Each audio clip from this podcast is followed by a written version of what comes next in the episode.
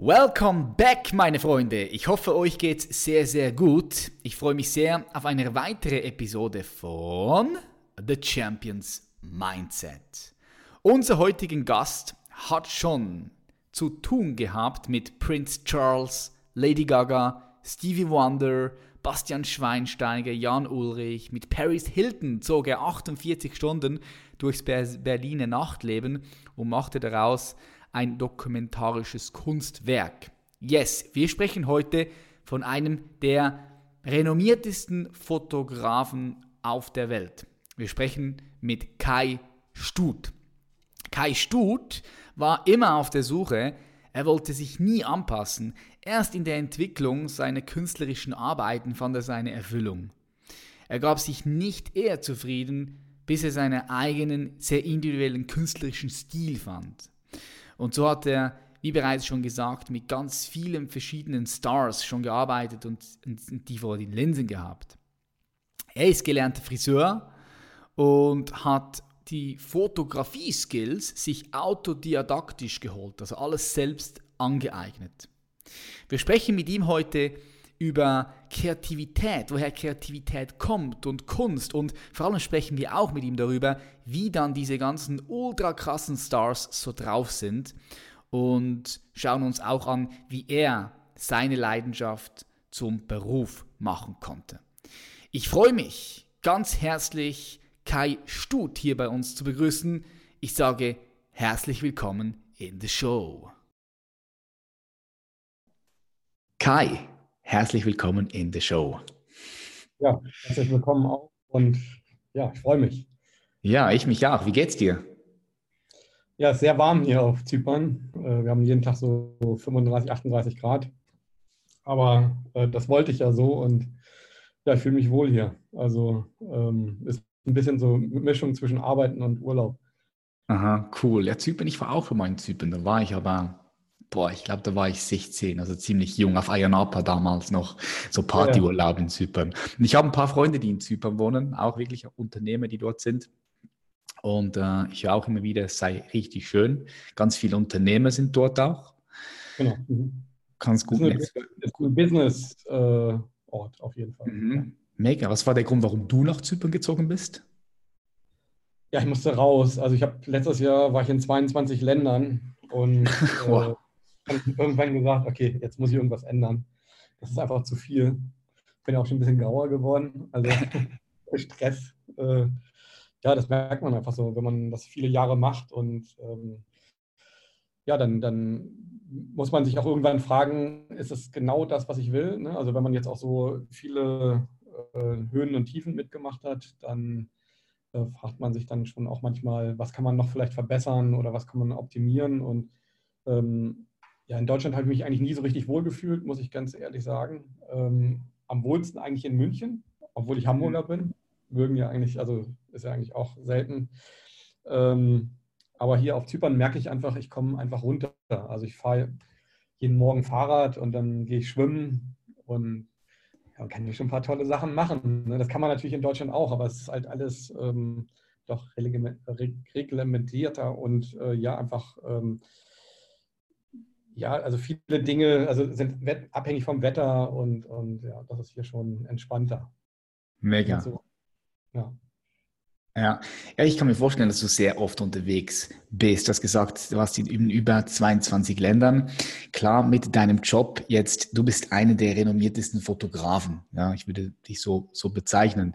Ähm, wie siehst du dich? Wie würdest du einem fünfjährigen Kind erklären, was du machst? Weil wenn ich so deine Kunst sehe, zumindest das, was ich online sehe, das ist ja, das ist ja nicht nur in Anführungsschlusszeichen Fotograf, da gehört ja viel mehr dazu. Wie würdest du das einem fünfjährigen Kind erzählen, was du machst? Es ist immer schön zu hören, die Wahrnehmung von anderen Leuten. Ist, ich denke mal, das kennst du wahrscheinlich auch von dir selber, denke ich mal. Wenn man in diesem Rad drin ist, dass man Erfolg hat in, in vielen Dingen, nimmt man das einfach so selber gar nicht so extrem wahr, glaube ich. Ne? Also man ist ja irgendwie dann trotzdem man selber und die Außenwelt verändert sich. Und ich würde einem, einem kleinen Kind eigentlich erklären, was ich bin. Ähm, ja, ich lebe zum größten Teil meinen Traum und ähm, äh, das hat zwar auch ähm, mit viel Anstrengung zu tun, aber ähm, ich würde schon so sagen, dass ich, dass ich das mache, wozu ich Lust habe und eigentlich sehr kompromisslos auch das mache, wozu ich Lust habe. Das kann ich eigentlich nur jedem empfehlen, der, der den Mut dazu hat. Mhm. Gab es in deinem Leben einen bestimmten Punkt, wenn du jetzt zurückblickst in die Vergangenheit, wo du dich aktiv dafür entschieden hast, hey, ich gehe, ich gehe meinen Weg, ich möchte frei sein, ich möchte selbstbestimmt sein, ich möchte meinen Traum leben. Gab es so einen Punkt oder war das unbewusst? Nein, den gab es. Also, ähm, also eigentlich war ich immer äh, jemand, der seinen Traum verfolgt hat. Also ich bin früher Radrennen gefahren und ähm, ich war halt als kleines Kind sehr, sehr schwer krank und ähm, war dann so mit 10, 11 sehr geschwächt und meine Mutter wollte dann absolut nicht, dass ich Radrennen fahre. Radrennen ist ja wirklich auch ein sehr harter Sport und ja. auch, äh, einer, der, der auch mit viel Verletzungen, Straßenverkehr, alles Mögliche zu tun hat. Und meine Mutter hatte einfach Angst, nach diesem, nachdem ich den ganzen Kram da überlebt hatte, ähm, dass ich dann einfach so einen Sport mache. Und auch da habe ich schon angefangen, ähm, eigentlich meinen Traum zu leben, weil ich bin sehr schwach gewesen zu der Zeit, so mit 10, 11, bin sieben Jahre immer letzter gewesen, also wirklich jedes Radrennen letzter gewesen. Das war schon sehr frustrierend, aber ich habe mir meinen Traum nicht nehmen lassen. Ne? Und ähm, äh, ja, irgendwann war ich dann mal Erster, so mit, mit 18, 19 und dann ging es auch bergauf. Und ähm, ja, es, ist, es war einfach so, dass ich dann einfach wirklich ähm, meinen Traum nicht nur im Außen gelebt habe, dass anderen Leuten das gefällt, sondern es war ja, wenn, wenn du letzter wirst, wirst du nicht von den Leuten mitgenommen zu den Radrennen. Ähm, du wirst ausgelacht, alles Mögliche. Also es ist ja sehr viel Negatives. Aber mhm. ähm, für mich war der Traum also realisiert oder ich, ich habe ihn gelebt. Und ich denke mal, das ist auch heute noch so. Ähm, ich denke mal, oft ist es so, dass Leute, die erfolgreich sind, äh, da sieht man so dieses äh, alles, was, was schön ist und was, was äh, eigentlich so an Output rauskommt, an Erfolg. Aber man, man sieht nicht, was das für eine harte Arbeit auch ist, ähm, was das halt auch bedeutet, wenn man in der Öffentlichkeit steht. Und das habe ich auch sehr oft so bei anderen Promis halt miterlebt, dass es halt extrem, dass es extrem schon zwei Seiten hat. Ne? Also wenn man mhm. jetzt Professor Bennington unterwegs war, dann, dann der, der Leadsänger von Linkin Park, dann ähm, sieht man halt auch, was alles an negativen Dingen da auf einen zu oder auf ihn zugeschwappt ist. Und, und genauso würde ich das bei mir auch beschreiben. Ne? Also ich denke mal, der Traum leben bedeutet auch, den Traum zu kämpfen. Ich denke mal, das ist, glaube ich, ganz entscheidend. Also ich glaube, dass äh, es auch sehr, sehr viel mit Durchhaltevermögen zu tun hat, mit ähm, ja, sich nicht abbringen lassen, gerade von, vom Außen. Ne? Also ähm, das zu tun, was einem die Intuition sagt. Und, und äh, da würde ich schon sagen, bin ich, äh, da gab es diese Schlüsselsituation, da saß ich, ähm, in, um da deine Frage auch zu beantworten, da saß ich in der Straßenbahn.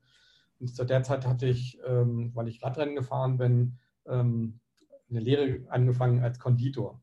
Und, ah, okay. Äh, genau, früher Bäckerei, in der Bäckerei, oder? Nee, nee, in der Konditorei. So, in, und äh, ich dachte so, okay, um vier aufstehen, äh, und dann kann ich schön um 2 Uhr oder um 1 Uhr Rad fahren. Arbeit. Also es war ganz anders. Also es war wirklich so, dass ich dann um 1 mich erstmal hingelegt habe. Mein Bruder hat nebendran Hardrock-Musik gehört und ich habe dabei geschlafen, weil ich einfach so durch war von dieser Arbeit.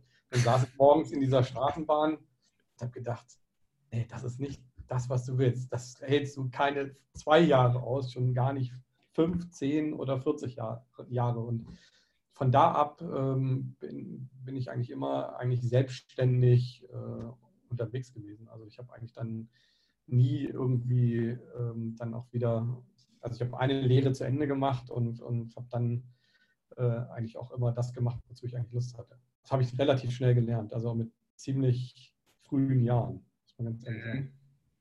Cool. Was ich da ein bisschen rausnehme ist, die Klarheit, ja, die du schon damals gehabt hast. Du wusstest auf jeden Fall, hey, das möchte ich nicht äh, mittelfristig, langfristig machen. Und das ist schon mal etwas, etwas Wertvolles, weil ich, ich habe mit vielen Menschen zu tun, Frauen, Männer, die momentan sehr unklar sind, die gerne etwas Klarheit in ihrem Leben haben möchten. Dann sage ich immer, hey, schau, wenn du jetzt an einem Punkt bist, wo du weißt, dass du das nicht für die nächsten zwei, drei Jahre machst, das ist schon ein großer Punkt. Das, das ist schon ein, ein, Teil der Klarheit, weil jetzt weißt du, was du nicht möchtest. Jetzt kannst du dich auf das fokussieren, was du möchtest. Ja. So, wie warst du da in diese Konditorei? Ich möchte nur den, den ja, Zuhörerinnen und Zuhörern dieses Bild kurz, kurz 17, 16, 17, 18 so. 16, 17, 18. Wie kamst du dann von dort in eine andere Situation? Kamst du von dort direkt in die Fotografie? Oder also das, das ist immer ein langer, langer Prozess. Also ich wusste sehr schnell, was ich nicht wollte. Also das ging sehr, sehr schnell. Ähm, ich hatte aber auch immer den Traum, irgendwann mal vielleicht die Tour de France mitzufahren. Ich war dann auch relativ gut. Irgendwann so zum Ende, also nach diesen äh, sieben Jahren letzter, kam dann auch eine Zeit, wo ich dann recht gut Radrennen gefahren bin und auch äh, Jugendrundfahrten mitgefahren bin und so weiter, wo es dann eigentlich schon extrem bergauf ging. Äh, dann bin ich aber wieder krank geworden. Ähm, und durfte dann nicht Radfahren und dann habe ich ein anderes Leben halt auch kennengelernt und dann habe ich Breakdance gemacht und war da auch sehr erfolgreich. Wir waren die erste Breakdance-Gruppe, die dann auch, also meine Gruppe ist dann auch irgendwann deutscher Meister geworden. Also äh, der, die ersten beim Bravo-Contest irgendwie. Naja, auf jeden Fall haben wir uns dann damit auch ein bisschen Geld verdient und da war schon dann auch wieder so eine Unabhängigkeit da. Ich habe also sehr schnell gespürt, ähm, dass, dass ich, ähm, wie soll ich sagen, dass und ich glaube, das kommt aus dieser Intuition heraus. Du spürst, du hast die eine Möglichkeit, dich an die Gesellschaft anzupassen, ähm, in dieser Gesellschaft einfach mitzuschwimmen oder du ziehst dich raus und, und kriegst natürlich auch ordentlich auf die Nuss und versuchst irgendwie dein eigenes Ding. Wie dieses eigene Ding aussieht, das ist halt dann nochmal wieder eine ganz, ganz andere, schwere Auseinandersetzung mit, mit einem selber. Also ich habe mhm. ähm, ich habe dann ähm, Friseur halt zu Ende gelernt, darf ich gar nicht erzählen, aber habe ich dann tatsächlich ähm, bei Vidal Sassoon beim Mozart gelernt und ähm, wollte dann eigentlich das, was ich immer machen wollte, nämlich Fotograf, also äh, führend Fotografen halt arbeiten als Haare- und äh, Make-up-Artist. Und ähm, im Grunde stand eigentlich immer im Raum, dass ich Fotograf werden wollte.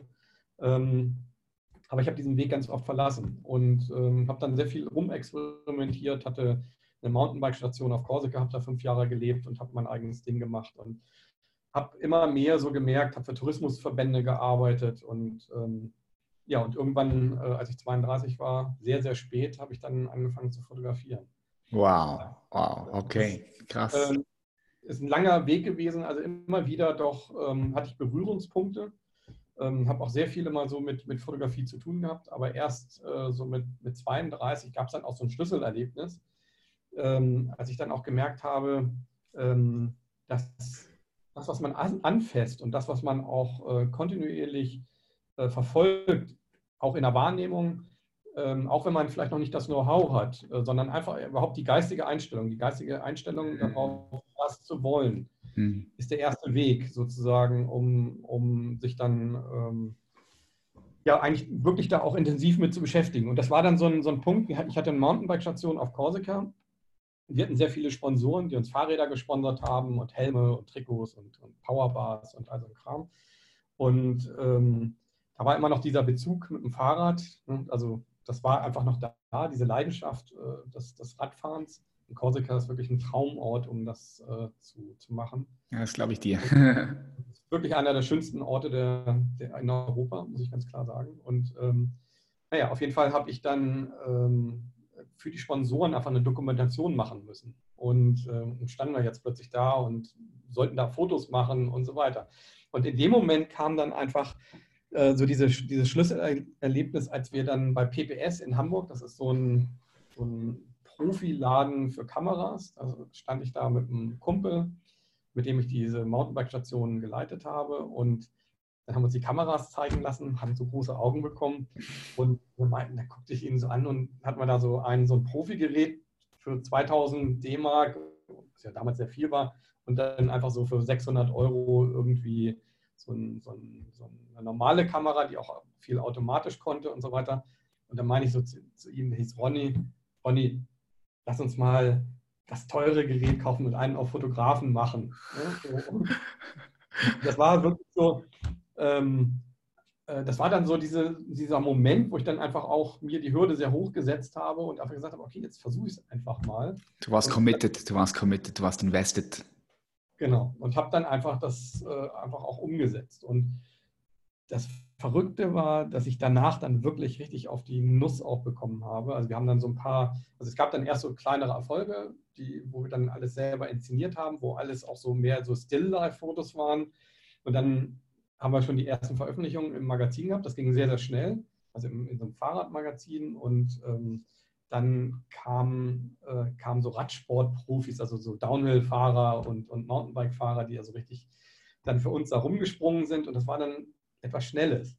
So, und dann haben wir, damals war ja noch alles analog, dann haben wir irgendwie den ganzen Tag da gearbeitet und die sind da durch die Luft gesprungen. Dann haben wir die Filme entwickeln lassen und dann haben wir abends eine Dia-Show gemacht und dann ein Bild nach dem anderen war unscharf. Und da hatte ich natürlich dann in diesem, das Business ist ja sehr klein und hat dann natürlich seinen Stempel weg. Ähm, aber die äh, gucken natürlich auch heute noch so ein bisschen auf meine Seite und also ich denke auch ein schlechter Anfang und man muss einfach auch, auch ähm, leidensfähig sein, wenn man Erfolg haben will. Ne? Also ich denke, ähm, ich weiß nicht, wie es bei dir ist, aber ähm, man braucht schon ein dickes Fell, um das durchzusetzen, weil es gibt immer Leute, die einen ausbremsen wollen. Es gibt immer Leute, die, die ähm, einen auch das nicht gönnen oder, oder auch, ähm, gerade wenn man natürlich so in so Kreativbereichen hat, ja auch sehr viel mit Geschmack zu tun, dem einen gefällt es, dem anderen gefällt es nicht. Es ist ja auch immer relativ. Deswegen freut mich natürlich, wenn dir das gefällt.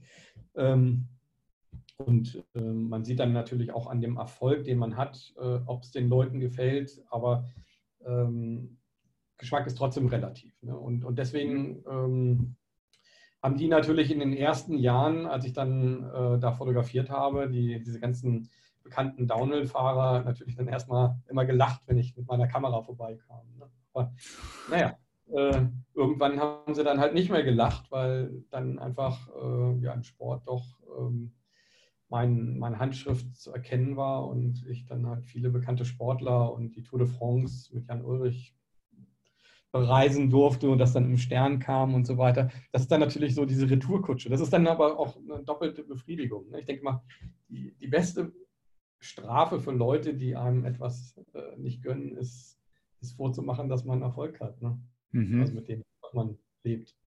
Ja, die Ergebnisse zu zeigen, die Ergebnisse für sich sprechen lassen, genau. Ja. Ja. Und, ja, und vielleicht auch, auch das Still zu genießen. Also es geht ja gar nicht um, um, also wenn man natürlich ein paar Jahre ausgelacht wird, dann schmunzelt man hinterher auch, wenn man es dann irgendwo ähm, ja, dann noch gezeigt hat, dass man es doch kann. Aber ja. Mhm. Was ich liebe, was du gesagt hast, ist, oder was ich ein bisschen so herausgehört habe, du bist eigentlich ständig, hast du immer wieder deiner Leidenschaft gefolgt, bist ständig immer wieder deiner Leidenschaft hinterher. Mit dem Fahrradfahren, aber auch mit der, mit der Fotografie dann. Und ich denke, das ist ein wichtiger Punkt, dass wenn du Gegenwind bekommst, egal von welcher Seite, dass wenn du deine Leidenschaft gefunden hast oder der immer nachgehst, dass ja, dass du dann auch stärker bist, wenn dieser Widerstand auf dich trifft ich denke, es wird härter, wenn du etwas tust, was du wirklich nicht gerne machst und dann Widerstand kommt, dann wechselst du, wechselst du mal schneller oder, oder, oder gibst auf, hörst mit auf. Aber durch das es deine Leidenschaft war und du deine Intuition gefolgt bist in Richtung deiner Leidenschaft, war halt auch dein Warum stark genug. Gehe ich davon aus. Oder dein Warum war stark genug und darum bist du da durchmarschiert. Also durchmarschiert. Was ja, das ist schon tatsächlich so. Ne? Also ich denke, ähm, wir stellen uns immer, also reden wir mal vielleicht über, über Visionen. Ne? Also viele äh, Motivationstrainer sagen ja, du hast, sei gut drauf, äh, äh, push dich hoch und, und äh, hab deine Vision und dann klappt das schon alles. Das stimmt natürlich auch. Aber ähm, ich denke mal, das, was die meisten Motivationstrainer nicht sagen, ist, ähm, dass sich nicht so viel verändert. Also es ist äh, im, im, Endeffekt ist es so, du wirst trotzdem ständig konfrontiert mit, mit deinem Scheitern auch. Und mhm. die Frage ist, ähm, äh, bist du jemand, der wieder aufsteht? Ne? Also ähm, kannst du auch darüber hinwegschauen, dass du erniedrigt wirst, wenn, wenn, also es ist ja eine Erniedrigung im Grunde genommen, wenn du ausgelacht wirst, nur weil, weil du vielleicht einen Fehler gemacht hast beim Fotografieren und dann sind alle Bilder unscharf und dieses, dieses Manko hängt dir einfach fünf, sechs acht, zehn Jahre hinterher und, und ähm, ähm, also das, das, das ist ja für keinen ein schönes Gefühl. Aber trotzdem ist es so, dass es auch, dass man es auch umdrehen kann in eine Motivation, dass man nämlich auch sagen kann, okay, die Zeit gibt mir und meiner Intuition recht. Und da will ich vielleicht mal ein Beispiel geben. Also ich wollte immer die Tour de France als, als, ähm, als Kind mitfahren und ähm, habe dann irgendwann ähm, einfach, äh, nachdem ich dann halt sieben Jahre hinterher gefahren bin, vielleicht dann auch wieder ein bisschen näher den Traum gehabt. Dann kam wieder eine Schlappe und ähm, dieser Traum war aber immer da und man wurde aber immer älter. Und, und ähm, ja, mit, mit äh, 38 bin ich dann tatsächlich die Tour de France mitgefahren. Nicht als Fahrer, sondern ähm, als, als, äh, als der private Fotograf von Jan Ulrich. Und ähm, das ist dann schon ähm, auch eine, eine Genugtuung, dass man einfach merkt, die Intuition hat eigentlich immer recht. Ne? Also ähm, auch wenn es vielleicht etwas anders kommt, als man sich das jetzt vielleicht in diesem klaren vorgestellt hat. Ja. Also ich glaube, es gehört einfach ein bisschen auch dazu, loslassen zu können und einfach zu sagen, okay, es kommt schon, also der, der, also praktisch dem Urvertrauen auch äh, oder der, der, Intuition auch ein Urvertrauen zu geben. Ne? Und ähm, das habe ich, glaube ich, äh, durch diese Aktion auch gemerkt. Also erstmal sieben Jahre hinterher zu fahren, dann nicht von abzulassen, dann einfach dieses Radfahren nie sein zu lassen. Also ich fahre bis heute gerne Rad. Ähm, und ähm, ja, es ist einfach so, so eine Sache, die mich einfach immer begleitet hat. Und ich glaube, dass, wenn man das dann trotzdem, wenn man dann merkt, also man, man kommt dann über einen bestimmten Bereich nicht hinweg, es dann loszulassen und trotzdem es zu leben, es zu lieben.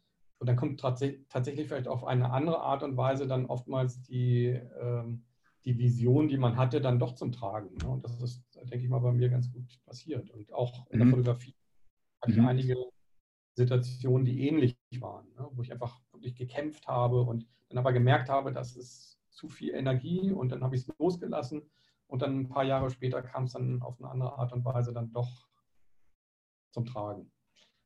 Mega, mega wertvoll, ja, mega wertvoll, was du hier sagst, weil ich, ich mache die gleiche Erfahrung auch immer wieder.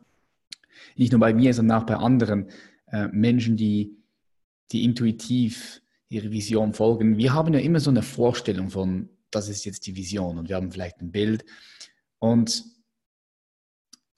das Leben meint es aber, dass das Leben lenkt uns aber manchmal oder gibt uns manchmal etwas, etwas in, in, in den Weg, sage ich jetzt mal, das nicht diesem Bild ähm, entspricht.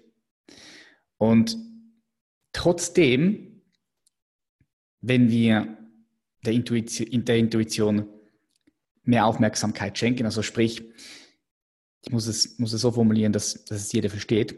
Was ich mir vorstellen kann jetzt in deinem Beispiel, du hattest dieses Bild, diese Vision, du hast die nie richtig losgelassen. Du hast sie immer vor dir gesehen, oder?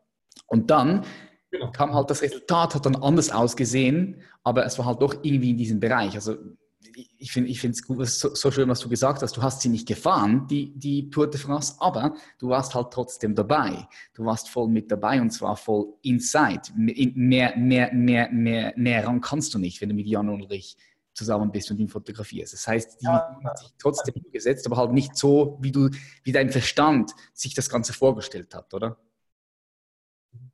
Naja, also es, es, es, ist sogar so, dass ich sie auch gefahren bin, weil ich bin ja auf der Strecke gefahren, also auch zwischen den Menschen durch. Ne? Also hat, man hat dasselbe Bild gehabt und man hat auch denselben Erfolg gehabt. Also er ist Tour de France-Sieger geworden und ich hatte meine Veröffentlichung in großen okay. Ja. Also von daher ist das schon sehr, sehr nahe dran. Ja, ne? Und das ist das, was ich einfach auch meine. Ähm, Intuition ist einfach oftmals etwas, was wir denken, dass wir es manipulieren können. Aber ich glaube, es hat etwas mit Energie zu tun. Es ist einfach eine geballte Energie, die wir sozusagen produzieren können von uns aus, um dieses Ziel zu verfolgen. Und dieses Ziel ähm, ähm, hat aber auch eine Eigendynamik und, und hat, äh, wie soll ich sagen, auch eine eigene, ähm, ein eigenes Bild sozusagen, was wir schaffen. Ne? Also die Energie manifestiert sich und ähm, herauskommt etwas, was sehr viel damit zu tun hat ne? und vielleicht ein bisschen anders aussieht. Und das hatte ich aber auch, wie gesagt, in der Fotografie einige Male, ähm, dass ich ähm, ja einfach auch durch die Veränderung gemerkt habe, ähm, jetzt, jetzt kommt eine neue Herausforderung und, und, und ähm, da kam dann wieder eine Energieballung und, und irgendwann hat sich das dann halt auch realisiert. Also wenn mich jemand fragt, wie komme ich an die Stars ran, dann kann ich eigentlich nur sagen, ja, durch, durch einfach eine energetische Arbeit und ähm, durch eine Aufmerksamkeit und durch eine Offenheit und ähm, jederzeit eigentlich auch, auch zu allem äh, bereit zu sein. Und dann natürlich aber auch äh, durch eine Arbeit, die, ähm, der man einfach die, die Energie anmerkt. Also eine Arbeit, die, die, die meine Leidenschaft als Energieform sozusagen in ein Bild prägt. Und ähm, dadurch kommen einfach dann so eine Kontakte zustande, durch die Aufmerksamkeit in der Kombination, durch die, die Arbeit, die man gemacht hat. Und mhm. die Qualität der Arbeit. Und die Leidenschaft. Ich glaube, es hat auch sehr, sehr viel mit, dass Leute spüren, der hat Leidenschaft, den nehmen wir mit. Der passt einfach. Ähm, das muss gar nicht menschlich unbedingt so passen, sondern oftmals, ich habe das auch bei Kunden gemerkt, die buchen mich dann und, und äh, in dem Moment hat es viel mehr eigentlich damit zu tun, dass sie, die, dass sie merken, der, der brennt für was. Ja, also, ja. Genau. Und ich glaube, das ist, ähm, da sind wir wieder bei dem Punkt Energie und, und ähm, wie man Vision dann einfach auch manifestiert. Jetzt, du hast sehr viele bekannte Gesichter fotografiert. Prince Charles, Lady Gaga, Stevie Wonder. Ich habe mir da ein paar aufgeschrieben. Jan Ulrich beispielsweise, Paris Hilton. Gibt es etwas, und ich weiß, es ist wahrscheinlich schwierig, das ja, herauszuerkennen oder das jetzt auf, einem, auf eine Qualität zu begrenzen. Aber gibt es eine Qualität, die du in all diesen erfolgreichen Menschen gefunden hast, gesehen hast, gefühlt hast? Also wenn die Frage ist jetzt, was du mit Qualität meinst. Also ich denke, ähm, also eine Sache ist mir auf jeden Fall extrem aufgefallen. Ich habe mir irgendwann die Frage gestellt, ähm, warum sind erfolgreiche Menschen in bestimmten Dingen immer sehr ähnlich? Also ähm, und ähm, wenn du das, dieses, diesen ganzen Zirkus drumherum miterlebst, dann versuchst du natürlich als Fotograf, äh, versuchst du ja auch dann irgendwo diese Szenerie zu verstehen, in Bildern festzuhalten. Du bist ja sehr aufmerksam, weil du mit allen Sinnen im Grunde dabei bist. Also es gibt natürlich dann immer so einen Unterschied, wenn du ein, ein Shooting machst, ähm, äh, was jetzt äh, sozusagen in, inszeniert ist, also was weiß ich, Tokyo Hotel, wir machen da ein riesen Set und, und dann kommen die und, und so weiter. Es ist eine andere Situation, als wenn du als Beobachter irgendwo mitkommst. Also mhm. wenn du zum Beispiel ähm, vier Wochen mit Jan Ulrich die Tour de France äh, mitfährst in der Vorbereitung, dann auch noch ein paar Monate dabei bist, um das alles auszuprobieren, wie das funktioniert und so weiter in Südafrika, dann, dann, dann bist du sozusagen äh, die ganze Zeit auf, auf Vollstrom und ähm, wartest sozusagen in einem in einer, äh, wie soll man sagen, das sind ja Situationen, die wiederholen sich jeden Tag. Frühstücken, Essen, Massage, Radfahren äh, und dann viel reisen und dann Koffer auspacken und so weiter. Also die täglichen Routinen halt, ja. So. Und ich habe im Grunde genommen fast drei Wochen auf das, auf das Bild äh, für, vom, für das Cover des Sterns eigentlich gewartet. Es war ähm, Jan Ulrich ist von vom äh, ist ein Zeitfahren gefahren es war schon so ziemlich am Ende ähm, des, der Tour de France, war völlig fertig nach diesem Zeitfahren. Wir sind in den Fahrstuhl gegangen und ich habe ihn fotografiert, während er im Stehen eingeschlafen ist. So, und das ist dann halt das Bild äh, für den Stern geworden, das Titelbild. Und ähm, diese eine Sekunde, ne, das, da mhm. fragt man sich, man das in diesem Moment gerade hin. Ne? Aber man hat gesehen, der hat in diesem Moment einen Sekundenschlaf im Stehen gehabt. Und das Bild hat man auch sofort verstanden. Und ähm, wenn man so aufmerksam die ganze Zeit ist, gerade bei diesen dokumentarischen Sachen, äh, dann kriegt man auch mit, so was um einen herum so passiert. Also man kriegt die Szene einfach viel energetischer mit, als wenn man da vielleicht irgendwie nur als ähm, Manager oder, oder sonst irgendwas, glaube ich, dabei ist. Und äh, man ist also wirklich klarer Beobachter, weil ja auch das Resultat einfach eine Beobachtung sein muss. Ja, du, bist, du bist fucking präsent, voll bewusst bei der Sache, voll hier, ja. So, und du weißt natürlich, wenn du zum Beispiel mit Jan Ulrich die Tour de France mitfährst oder mit Paris Hilton da durchs Nachtleben gehst oder ähm, ähm, mit, mit äh, Linkin Park auf der, auf, also vor dem Riesenkonzert eigentlich da in, in, in seinen privaten Räumen unterwegs bist, dass du dann irgendwo Zeitgeschichte miterlebst. Und ähm, das nimmst du noch aufmerksamer wahr. Und das Besondere, und, und das war dann einfach so, was ich mir dann, mich dann immer gefragt habe, warum ist die Szene so, wie sie ist? Ne? Also man, es ist eigentlich austauschbar, ob das jetzt äh, Fußball, Radsport oder, oder äh, Musiker, ob das Musiker sind, man merkt immer, dass die Künstler extrem, wie soll ich das erklären, ohne da äh, beleidigend zu sein, also ähm, alle haben etwas gemeinsam. Und zwar, sie werden so gehypt, dass ihnen irgendwann sozusagen, äh, das ist wie eine Behinderung, wie eine geistige Behinderung, die sind irgendwann behindert. Und zwar glaube ich, dass das Ganze passiert dadurch, dass ähm, sie umgeben sind mit Leuten, die nur Ja sagen hm. und sozusagen keine Negativ-Vibration äh, mehr geben. Und wenn du, ich glaube, jeder Mensch ist darauf angewiesen, dass er permanent sozusagen auch negative Kritiken bekommt von anderen Menschen, um sich reflektieren zu können. Wenn das aber irgendwann nicht mehr stattfindet und die ganzen Leute, die Manager und, und, und Helfer und, und die sind ja alle sozusagen Zahnrad und haben nur ein Ziel, dass äh, sozusagen die Kuh, die gemolken wird, einfach, dass der gut geht und äh, dass man da natürlich kein, kein wirklich echtes Feedback gibt. Und das Feedback, glaube ich, äh, und das kann man auch auf Manager oder auf, auf Top-Manager äh, weiterführen, ähm, diese Behinderung entsteht dadurch, dass kein Negativ-Feedback mehr oder zu wenig Neg Neg Negativ-Feedback auf diese Persönlichkeiten trifft.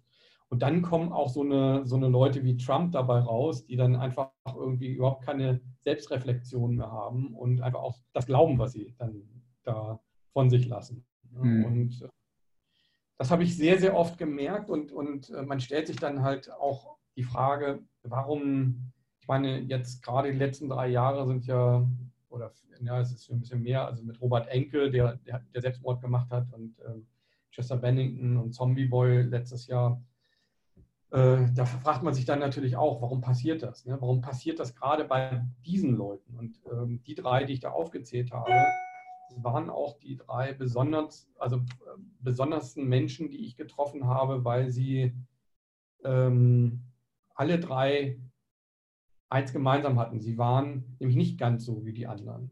Ähm, sie waren eigentlich sehr verletzlich. Also mhm. sie, sie hatten ähm, also Chester hat mal so einen, einen Satz zu mir gesagt, der hat mich so, also kriege ich jetzt noch eine Gänsehaut, wenn ich daran denke. Der meinte, er mag eigentlich keine Menschen. Und ähm, dann war ich in Mailand mit ihm, im, im, also vom Konzert, vom Konzert in, in, in einem Porsche-Shop, wo ein Meet and Greet stattgefunden hat. Und dieses Meet and Greet ging wirklich vier Stunden lang. Und vier Stunden lang kamen die Leute, er hat sie umarmt, hat sie geküsst und, und hat sich mit denen unterhalten und hat denen wirklich alle Energie gegeben. Und äh, also der, der, die Leute sind natürlich ausgeflippt, das muss man ganz klar sagen. Also das, das war eine unglaubliche Szenerie, ich konnte das gar nicht glauben. Und ähm, ich habe das so auch noch nie erlebt. Und ähm, sogar die, die Bodyguards haben schon die Köpfe geschüttelt. So, dann sind wir halt ins Auto sind weggefahren. Ich habe so einen, so einen fast zerbrechlichen Chester Bennington irgendwie in, den, in, in dem Auto dann erlebt. Und dann ist dieser Typ auf die Bühne gegangen. Also vorher hat er dann noch seine, seine, sein Einsingen gemacht und sein Krafttraining, was auch sehr beeindruckend war. Und dann ist er auf die Bühne gegangen. Und hat er da abgerockt und du hast gemerkt, der, alles an Energie, was, was es irgendwie so, äh, gibt auf, auf dieser Welt, das hat der scheinbar durch seine Stimme rausgehauen. Und ähm, abends bin ich dann mit ihm im Fahrstuhl nach oben gefahren. Da gibt es auch so ein Bild, wo ich so in den Spiegel rein fotografiert habe und man sieht so den, den, den Bodyguard und äh, Chester und Mike und, und ich äh, ganz hinten, ich das Foto mache. Und da sieht man so einen, wie soll ich sagen, also so einen ganz kleinen wirkenden äh, Chester Bennington, dem, der irgendwie so diese ganze Energie sozusagen an, an sein Publikum gibt. Ausgelaugt, ja. Komplett. Also sowas kann man, also das, das, das könnte ich vielleicht, also ich glaube, wenn der in sein Zimmer gegangen ist, war in dem Moment eigentlich sehr, sehr nah dran. Dass, also da braucht nur noch ein kleiner Stips und, und, und er fällt um. Ne? Also das, die, ich glaube, wenn man so eine Leistung bringt, auch Jan Ulrich, wenn der da die Tour de France gefahren ist, diese Leistung, die diese Menschen äh, erbringen, macht sie natürlich auch so angreifbar. Und ich glaube, wenn man dann natürlich noch so einen Charakter hat wie, ähm, wie Chester oder wie äh, Zombie Boy ähm, oder auch Robert Enke äh, und dann auch so ein bisschen weiß, was da so im Hintergrund wahrscheinlich auch passiert ist, dass der sich das Leben genommen hat, dann ähm, ja, dann versteht man auch, auch äh, was für ein Haifischbecken dieses Business ist und ähm, äh, wie schnell man natürlich da auch zerfleischt wird. Und, und ähm, wenn man dann so lange in diesem Business ist wie Chester Bennington, dann ähm, und man sowieso eigentlich so ein angreifbarer Typ ist, der eigentlich äh, nichts Schlechtes im, im, in sich hat, dass dann sowas einfach auch schnell so nach hinten losgehen kann. Und das habe ich ja auch so, also wenn man das so beobachtet, bei Michael Jackson war so ein ähnlicher Typ.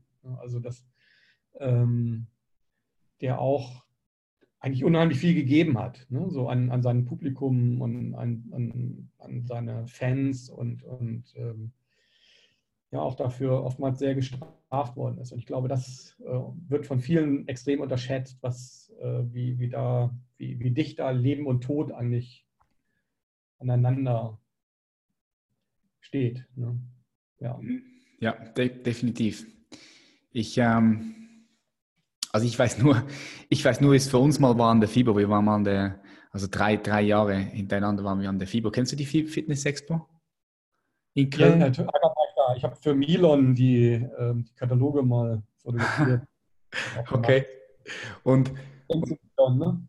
ja, es war extrem viel los und ich war da 2014, 15 hatten wir unseren eigenen Stand mit unserem Unternehmen und 16 auch. Und ich kann mich einfach noch erinnern an diese vier Tage da, wir waren, wir waren tot.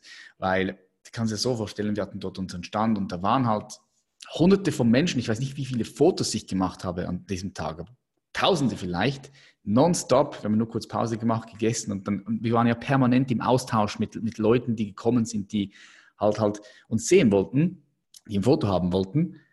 Und ich kann mich noch erinnern, das allererste Mal, das 2014, als wir am Flughafen waren, ich habe meinen Geschäftspartner und Freund angeguckt, wir waren tot. Ich habe mich so gefühlt, wie wenn irgendjemand meine Energie so ausgesogen hat. Also da, darum kann ich es mir, ich kann es mir in etwa vorstellen, weil das sind ja nochmal ganz andere Kaliber. So diese. Damen, die du erwähnt hast, das sind ja nochmal ganz andere Kaliber vom Fame her. Und ich denke, das geht sehr krass an die Substanz. Und da musst du, musst du, uh, musst du stark, musst du, musst du stark sein, ja, starke Haut haben. Also ich glaube, dass man, ähm, ich glaube auch, dass man, ähm, äh, dass man, ja, erstmal braucht man sehr, sehr ähm, starkes Nackenfell, um, um das einfach auszuhalten, glaube ich. Ähm, und ich glaube auch, dass man so, so eine gewisse Ausgebufftheit haben muss, ähm, weil sonst überlebt man dieses Business nicht. Also es, ich denke mal, die Leute, die da sich das Leben genommen haben, die sind halt auch, ähm, ja, vielleicht, vielleicht haben sie zu viel gegeben ne, an Energie. Und wenn man über Energie natürlich redet, und da sind man natürlich jetzt auch wieder so ein bisschen, ähm, um das nicht zu negativ werden zu lassen, das Gespräch oder, oder zu traurig, ähm, ich glaube, dass das Energie, also das ist auch, glaube ich, der Unterschied. Ich glaube, dass es Menschen gibt, die Energie aus sich selber erzeugen können. Ich glaube aber, dass es unheimlich viele Menschen auch gibt, die Energieräuber sind. Das heißt also, ähm, die durch bestimmte Tricks, ähm, es gibt da so ein, leider fällt mir der Titel des Buches nicht mehr ein, ähm, aber da wird das so ganz gut beschrieben. Also zum Beispiel das arme Ich, ähm, was durch Mitleid sozusagen Energie raubt. 100 Prozent ähm, bin ich voll bei dir, 100 Prozent. Und ähm, ich habe einfach festgestellt, und, und, die beste Energie, die ein Mensch einfach für sich selber und die auch, auch ähm, die unsere Wünsche und unsere Träume auch am, am nächsten erfüllt, das ist einfach die Energie, die wir aus uns selber heraus generieren. Das ist möglich. Also zum Beispiel, wenn man Sport treibt ähm, und, und dann, dann merkt man ja das, ne? dann gibt das irgendwo einem Energie. Äh, aber auch wenn man ähm, eine künstlerische Arbeit hat oder eine Vision, dann gibt einem das Energie.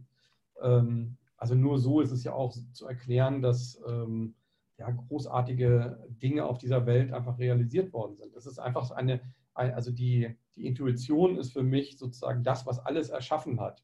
Es gibt nichts, was eigentlich aus dem rationalen Kopf äh, entstanden ist. Das Rationale ist im Grunde nur dafür da, um uns sozusagen ähm, äh, ein bisschen Struktur zu geben. Aber wir sind ja in einer total rationalen Welt, die völlig überrational ist und wo wir im Grunde genommen nur dem, dem Rationalen folgen, aber der Intuition überhaupt keinen Platz mehr lassen. Aber die Intuition ist ja eigentlich das, was, ähm, die, was das Schaffende ist. Also alles, also bevor irgendwie etwas entstanden ist, ist erstmal eine intuitive Idee da. Und dann spricht man darüber oder schreibt es auf Papier und dann fängt man an, es zu realisieren.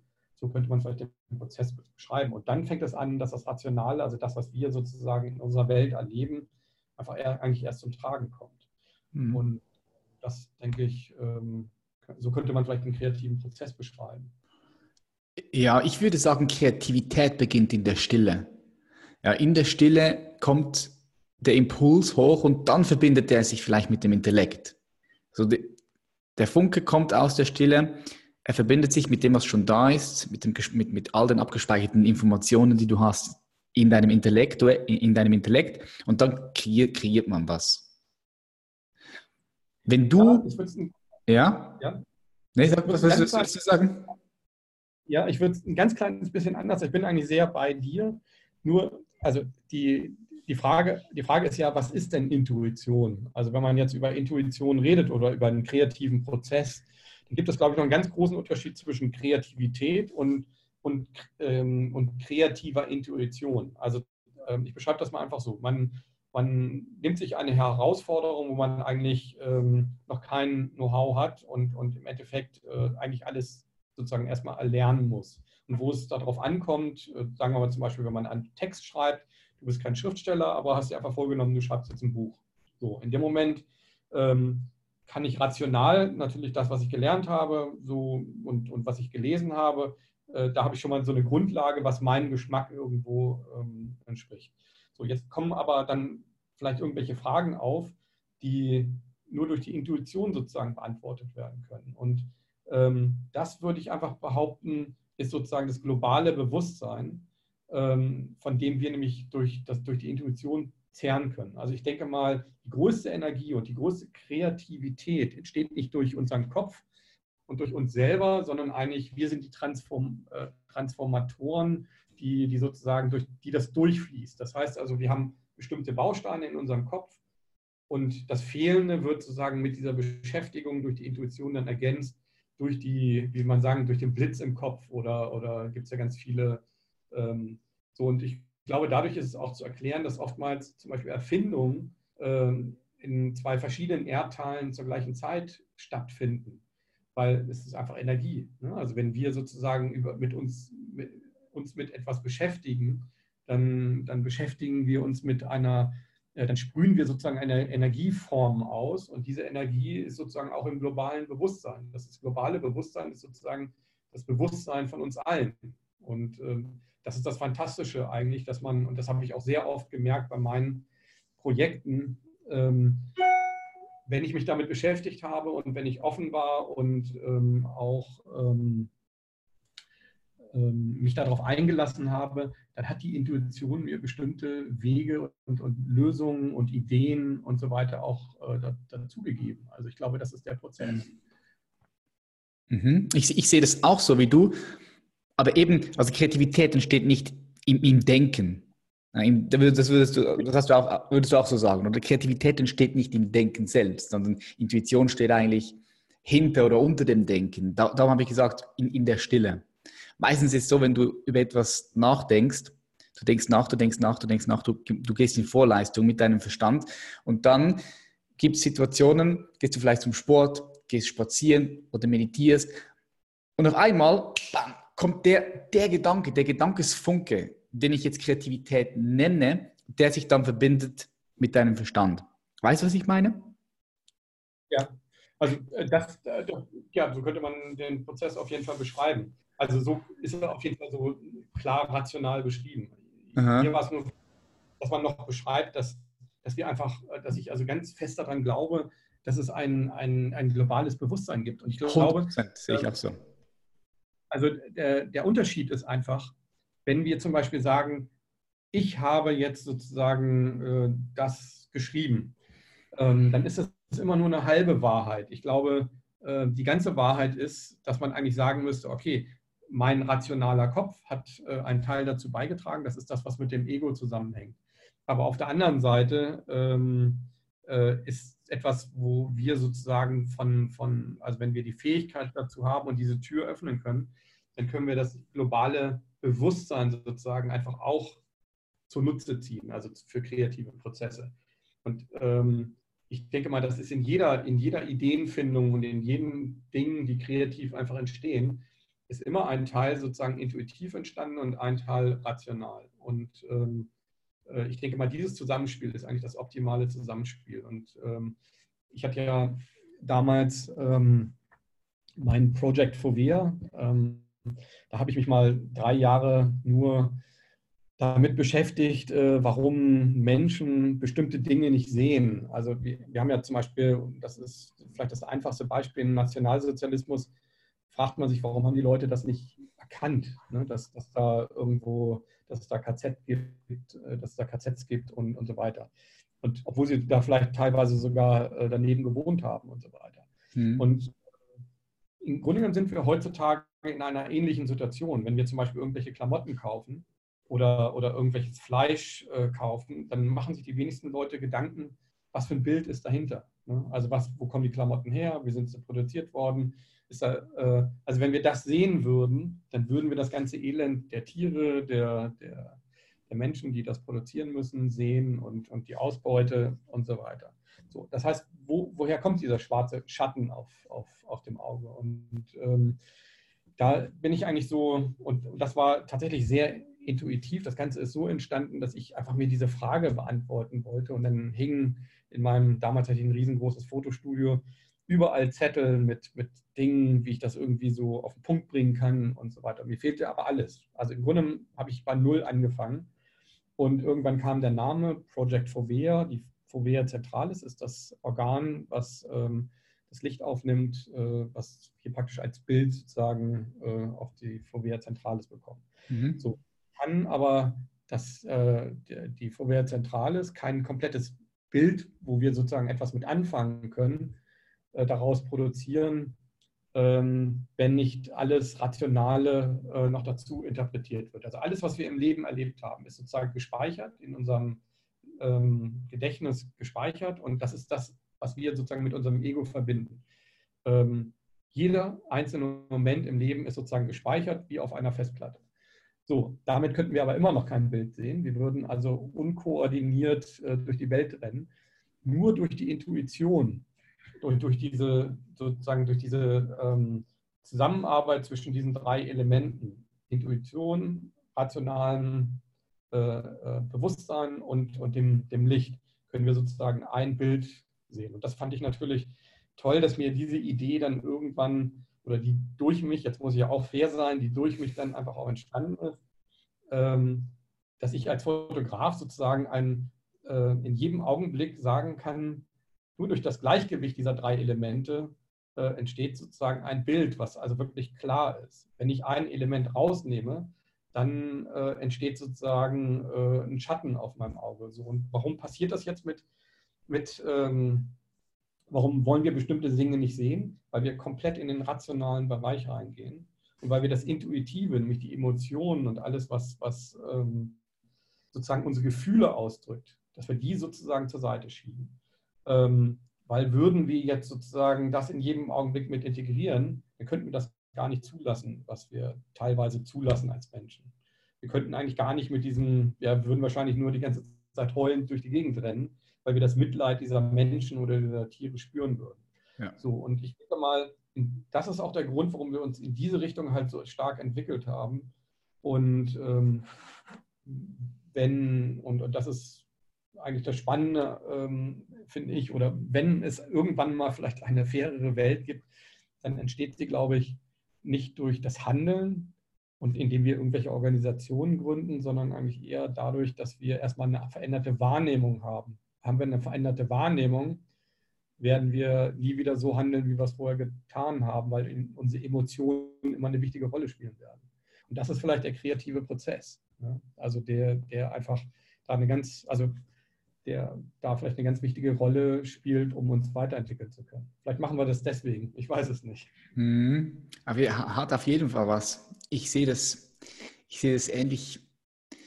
Und was du gesagt hast mit dem globalen Bewusstsein, finde ich auch mega geil, weil also ich glaube tatsächlich auch, dass wir verschiedene Bewusstseinsinseln haben, kollektives Bewusstsein. Es gibt ein männliches Kollektiv, ein weibliches Kollektiv, ein globales Bewusstsein. Und wir sind alle auch miteinander durch dieses Bewusstsein verbunden. Das ist das, was uns verbindet, was uns connectet. Und also das ist zumindest das, was ich, was ich wahrnehme. Mach mal ein bisschen Licht an. ist schon dunkel. Was mich interessiert ist, weil wenn ich deine Bilder gesehen habe, also der erste Gedanke, der mir da gekommen ist, ist, wenn du so ein Bild machst, was ist so deine Absicht? Was ist deine tiefste Intention? Und was siehst du da, wenn du, was möchtest du festhalten? Was möchtest du im Betrachter, wenn er deine Kunst, dein Bild sieht, was möchtest du in ihm auslösen? Schwierig zu sagen. Also ich glaube, das ist so ein bisschen so ein ähnliches Gefühl wie, wie damals ähm, beim, als ich sieben Jahre hinterhergefahren bin. Also ich denke mal, jeder Prozess, ein, ein Foto zu machen, ein, ein außergewöhnliches Foto ist ein, ein sehr, sehr arbeitsintensiver, ein sehr anstrengender und ein starker Prozess, sich selber mit sich selber auseinanderzusetzen. Also und ähm, ich glaube, dafür ist es auch da. Also ich glaube, es geht einfach darum, wenn man sich so stark auseinandersetzt, also wenn das nicht so eine Routine ist ne, und wenn man, ähm, wenn man sich auch eine neue Herausforderung setzt, die, die ähm, also wirklich so das Bild zu machen oder seine Idee umzusetzen, dann hat das in dem Moment sehr viel mit Energie zu tun. Mhm. Ich glaube, darum geht es. Also ich glaube, ähm, es geht darum, die Leute, also ich habe mich ganz oft gefragt, warum kaufen die Leute mein Bild? Also ich selber sehe meine Bilder natürlich ganz anders als, als die Kunden. Ich sehe, ich habe das dahinter erlebt, also ich weiß, wie das Bild entstanden ist. Für mich ist es ein ganz anderes Bild als jemand, der dann praktisch in der Galerie das Bild kauft und sagt, ja. boah, gebe ich jetzt 5000 Euro aus oder, oder noch mehr. Ne? Und ähm, ähm, warum kauft der denn gerade mein Bild? Und äh, man ist ja immer sehr selbstkritisch und, und denkt so, ja, okay, das, äh, ist das jetzt das Bild? Aber wenn dann die Leute begeistert und, und du siehst, dann kommst dann in irgendein Büro rein und plötzlich siehst du da ein Bild an der Wand äh, von irgendeinem Staranwalt oder sonst irgendwas, dann, dann merkt man schon irgendwie, es hat doch was mit dieser Energie zu tun. Und darum geht es, glaube ich. Also ich weiß nicht, ob ich damit deine Frage so richtig beantwortet habe, aber ich glaube, es geht darum, sich mit sich selber auseinanderzusetzen in diesem Prozess. Und jetzt müsste man den ganzen Weg sehen. Jetzt könnte man einfach sagen, okay, der Weg ist das Ziel. Und komischerweise immer, wenn ich am Ziel war, wie bei der Sportfotografie, habe ich mich sehr schnell gelangweilt. Also ich, ja. ich habe geschafft. Ich war, war mit Paris Dakar mitgeflogen. Ich habe Bastian Schweinsteiger in weißer Farbe ähm, getaucht und Franck Ribéry und hab, ähm, bin mit Philipp Lahm in, in in, in die Townships geflogen und habe dann mit, mit afrikanischen Kindern äh, Fußball gespielt und, und habe in den Matsch getaucht und keine Ahnung, ähm, es gab da nichts mehr. Ne? Also es war eigentlich alles erreicht, was man jetzt ja. irgendwie in dem Moment erreichen konnte. Okay, ein bisschen hat es mich geärgert, als wir dann Fußballweltmeister geworden sind und ich nicht der Junge war. Das war also das Einzige. Ähm, aber das habe ich viel vorher schon genau so fotografiert und, und ich glaube, dass ich ähm, also das war für mich abgeschlossen, das ganze Thema. Und als dann so diese ganzen Doping-Sachen und auch viele andere Dinge noch im Sport, also, also mit Robert Enkel und so weiter, ähm, da war das dann auch für mich vorbei. Also, und in dem Moment merkt man ganz einfach, dass es geht nicht um das Ziel. Es geht nicht darum, der Star-Fotograf zu sein, sondern es geht um den Prozess. Es geht eigentlich darum, ähm, immer wieder aufzustehen, sich neu zu motivieren, Energie sozusagen in diese Projekte reinzustecken, etwas Großartiges zu machen, Leute zu begeistern und durch diese Energie aber auch sich philosophische Gedanken zu machen. Ich glaube, in diesem Prozess bist du ja auch. Ich habe ja auch viele Sachen von dir gehört. Und ähm, ich glaube, irgendwann kommt dann diese Auseinandersetzung, dass das eine äh, ja, nur Krafttraining und, und äh, irgendwann ist das einfach auch genug. So, man ja. einfach auch und, und und nutzt das, diese Möglichkeit einfach auch, um, um sich weiterführende Gedanken zu machen. Und ähm, jetzt fragen mich die Leute, ja, äh, du bist doch gar kein Philosoph oder, oder was machst du bei Ken Jebsen oder äh, warum machst du dies oder jenes? Frage ich mich auch ganz oft. Habe ich auch nicht, ich habe das nicht gelernt. Ich bin tatsächlich kein studierter Philosoph.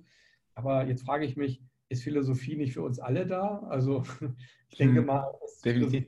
Äh, Aneinanderreihung von, von großartigen Erfahrungen und, und äh, großartigen Momenten und großartigen ähm, Situationen, aber auch vom Fallen und, und wieder aufstehen. Und also das ist doch Philosophie. Es geht doch, also du kannst doch nur philosophieren, wenn du es auch wirklich gelebt hast. Wenn dir irgendjemand, also was mir ganz oft bei Philosophen auffällt, äh, also ich habe gerade letztens eine Sendung gesehen, ähm, da hat, da hieß, also jedes dritte Wort hieß dann, ja, das hat äh, der, also ein Zitat von dem und dem, ein Zitat von dem, und der und der hat das gesagt und der und der hat das gesagt. Das, was ich dir heute Abend gesagt habe, natürlich habe ich auch philosophische Bücher gelesen und natürlich habe ich auch äh, buddhistische oder, oder ähm, äh, Lebensratgeber oder Energiebücher oder sonst irgendwas gelesen. Überall steckt auch ein bisschen Einfluss drin, aber steckt auch ganz viel von mir da drin. Also Lebenserfahrung, meine, ja. Also Philosophie ist für mich extrem Lebenserfahrung. Also umso ja. krasser deine Lebenserfahrung, umso, umso krasser ist im Grunde genommen auch die Möglichkeit, einfach äh, vielleicht über den Tellerrand hinaus zu philosophieren. Ne? Ich denke, heutzutage in diesem Informationszeitalter, wo wir leben, da findest du einfach Informationen überall. Leute lesen Bücher, hören Podcasts, geben das eins zu eins weiter, ohne es wirklich in sich gefunden zu haben.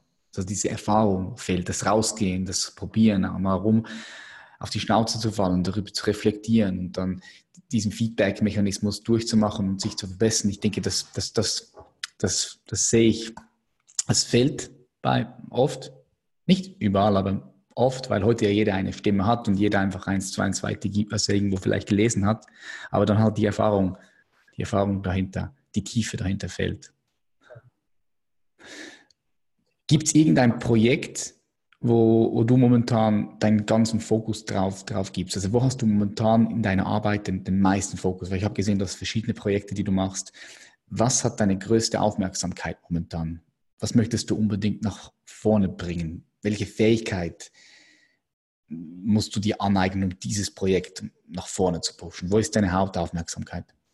Vielleicht kann ich das ganz kurz an dir beschreiben. Also ähm, es war ganz witzig, als ich äh, davon gehört habe, dass du einen Podcast mit mir machen möchtest, war ich erstmal überrascht. Ich habe erstmal geguckt, also so, man, man, ist ja auch Mensch und dann guckt dann einfach, ähm, ja, wer ist das? Und siehst du da äh, ja, gestählten äh, den knapp 30-Jährigen oder 32-Jährigen, keine Ahnung.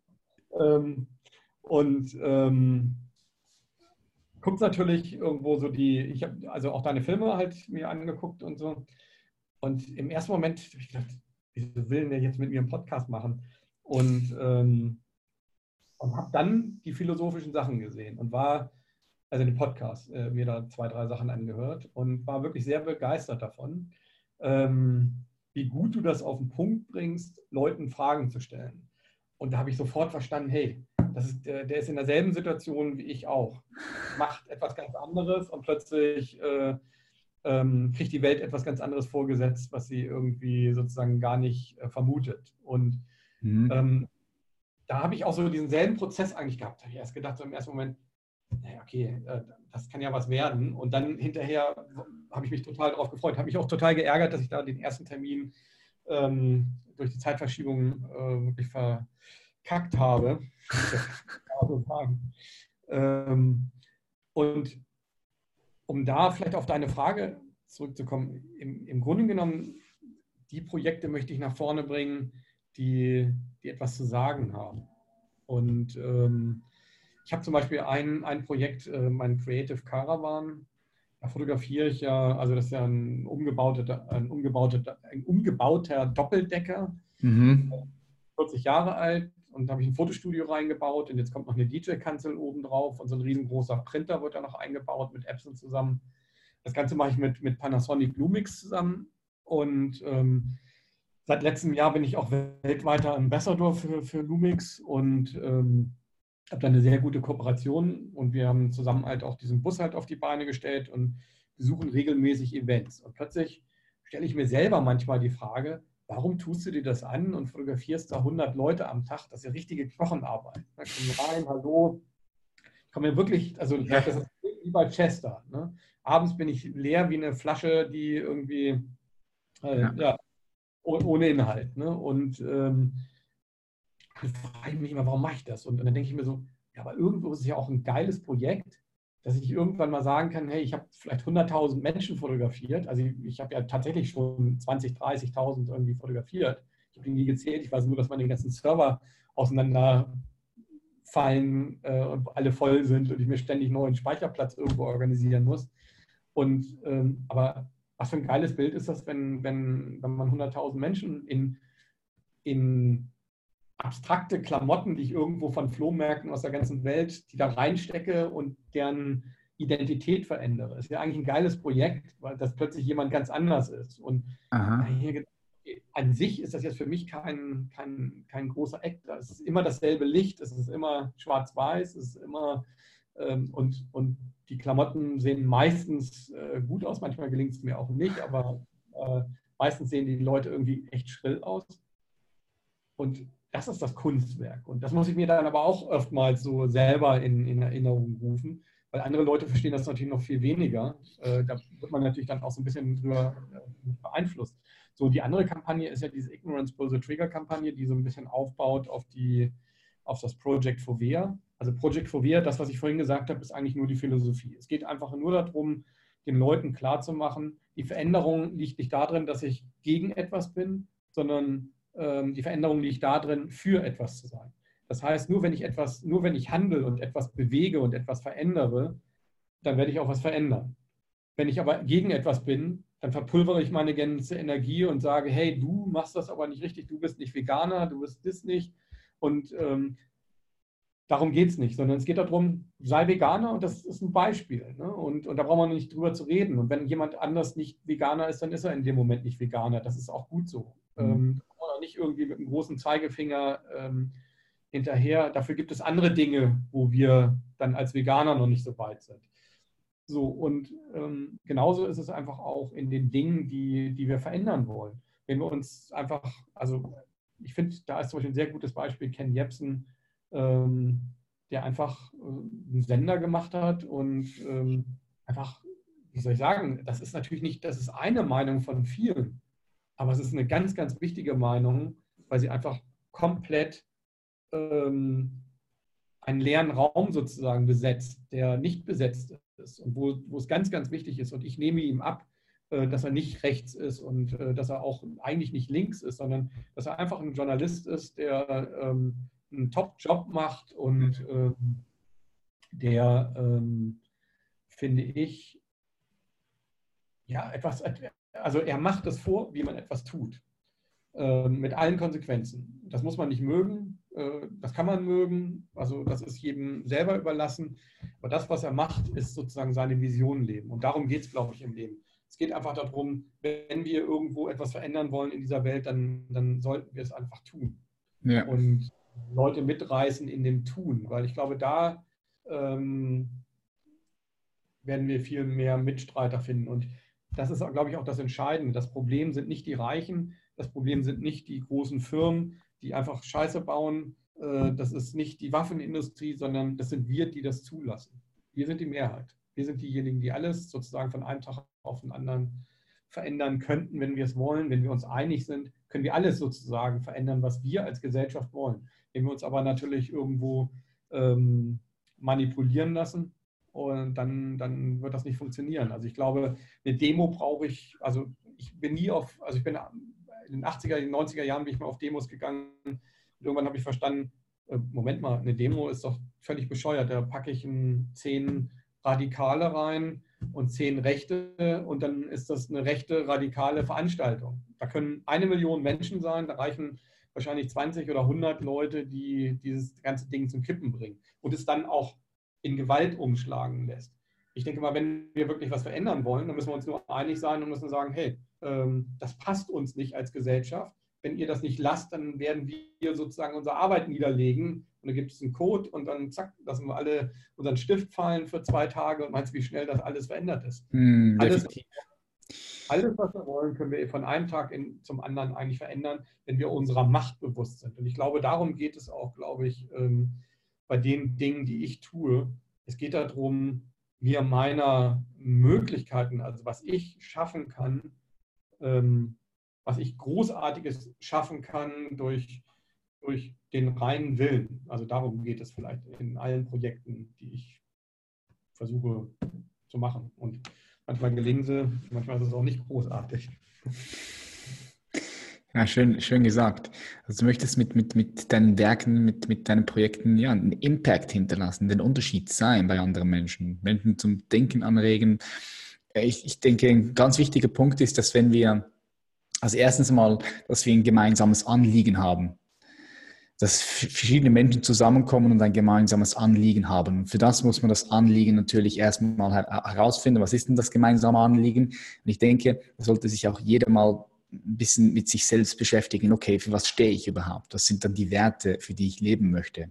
Ich denke aber, dass gerade also momentan aktuell einfach noch zu wenig Leute sich selbst so tief mit sich beschäftigen. Weil ich denke, erst wenn du für dich herausgefunden hast, was für dich wertvoll ist, dann kannst du dementsprechend auch das, was du jetzt tust, dann, dann rausgehen und dafür stehen und äh, ins Tun kommen. Wie siehst du die Welt in 30 Jahren?